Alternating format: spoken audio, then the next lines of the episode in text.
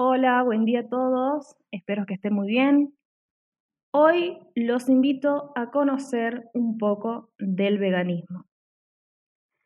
Vamos a comenzar definiendo al veganismo o a aquellas personas que elegimos eh, ser veganas. Entonces, definido desde el punto de vista desde la dieta, las personas veganas no consumimos ningún tipo de carne, ni roja ni blanca, tampoco sus derivados como fiambres o embutidos. Asimismo, no consumimos lácteos como leche, yogur o quesos. Tampoco se consumen miel y huevos. Y yendo a una forma más amplia, basados en la ética animal, donde el objetivo es reducir la explotación animal. Tampoco se consumen aquellos productos que sean testeados en animales, que sean prendas de origen animal, como los cueros o las lanas. Y tampoco apoyamos aquellas eh, actividades donde se utilicen animales como medio de entretenimiento o un medio de transporte. Y quizás se pregunten por qué las personas deciden o decidimos ser veganas. Las razones pueden ser varias, hay tres que son las más comunes. La primera es porque, por supuesto, no se apoya ni se quiere que haya una matanza o un maltrato de los animales, eh, como decía anteriormente, utilizándolos como entretenimiento, transporte o consumo. El segundo motivo es por un cuidado del medio ambiente, debido a que la industria ganadera es una de las más contaminantes. Y la tercera es por una cuestión de salud, sea eh,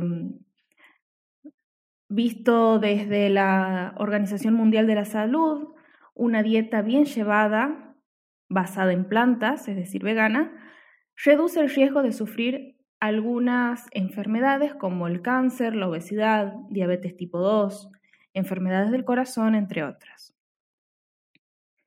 Y ahora bien, ¿cuáles son los diferentes tipos de veganismo o de vegetarianismo que podemos encontrar? Entonces, tenemos los lacto-vegetarianos que no consumen carnes ni huevos, pero sí consumen leche y sus derivados. Luego tenemos los ovo-vegetarianos, que no consumen carnes ni productos lácteos, pero sí huevo.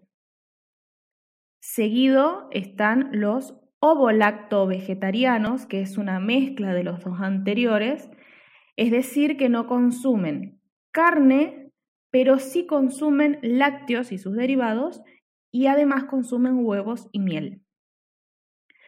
Luego tenemos los crudívoros que comen eh, alimentos crudos o ligeramente tibios, argumentando que la cocción destruye las enzimas y los nutrientes. También tenemos crudiveganos que comen vegetales, frutas y frutos secos sin cocción eliminando el consumo de carnes, lácteos, miel y huevos. Y por último tenemos los frugívoros que comen frutas y frutos secos y frutos que hayan sido desprendidos de la planta. Entonces, sabiendo todo esto, quizás piensen que este estilo de vida es eh, difícil de llevar a cabo. Pero basada en mi experiencia, eh, les digo que sí es posible. Porque nada es imposible con una buena organización. Armando las comidas previamente, se las puede frizar.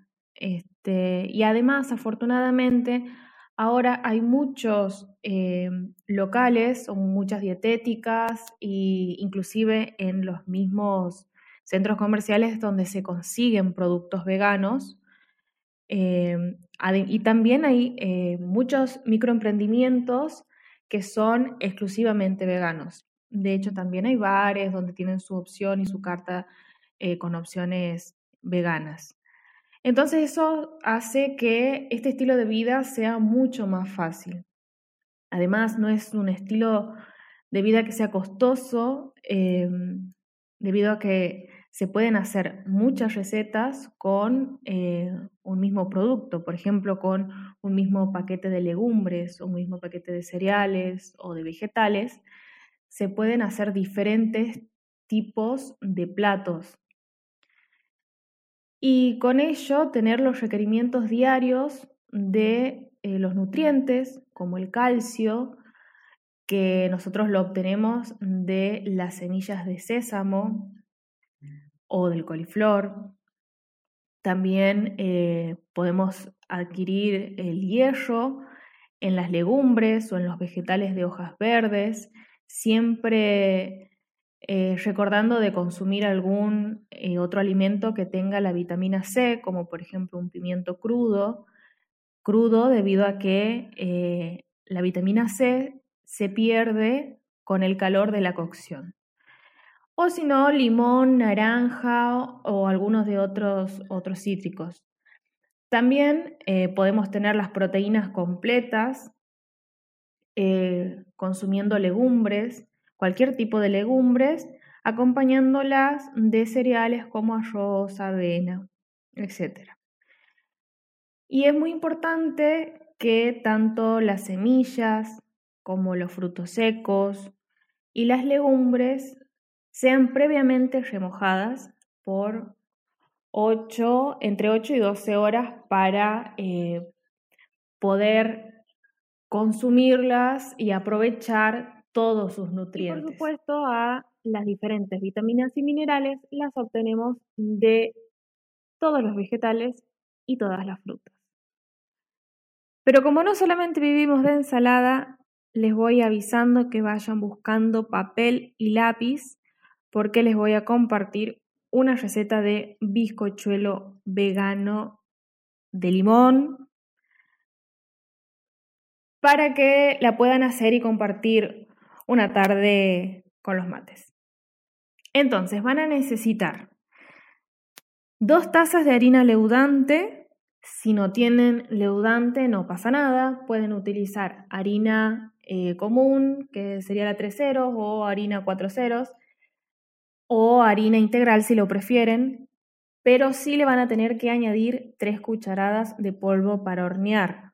Fundamental si usan alguna de estas harina 3 ceros, 4 ceros o integrales, que le agreguen el polvo para hornear. Además van a necesitar media taza de azúcar, media taza de aceite de girasol, ralladura de un limón y una taza y media de agua o si tienen alguna leche vegetal pueden utilizarla. También van a necesitar un molde de 23 centímetros o puede ser un poquito menos. Entonces, ¿cómo es la preparación? En un bol vamos a poner las dos tazas de harina, eh, tres cucharadas de polvo para hornear si le corresponden. Le vamos a agregar la media taza de azúcar, la que prefieran, y la vamos a mezclar para que se homogeneice. Luego vamos a añadir la media taza de aceite y vamos a ir mezclando, siempre mezclando, para que no se formen grumos. La ralladura de limón si se quiere, se le puede añadir un poco de las gotitas de limón que le va a dar más sabor. Y por último, mientras vamos mezclando, le agregamos una taza y media de agua o de leche vegetal. Se mezcla bien de manera que no queden grumos y también se facilita la incorporación de, de aire para tener un bizcochuelo esponjoso.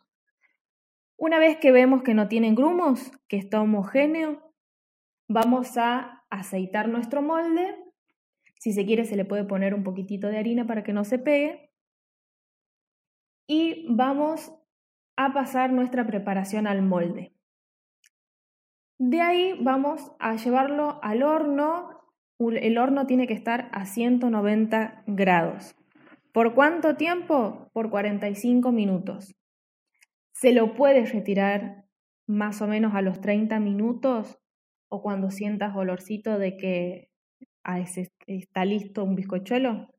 Lo puedes sacar un, ratito del horno, lo pinchas con un, con un palillo o con un cuchillo que esté limpio, miras si eh, no queda pegado nada, si el cuchillo sale limpio, está listo, lo sacas del horno.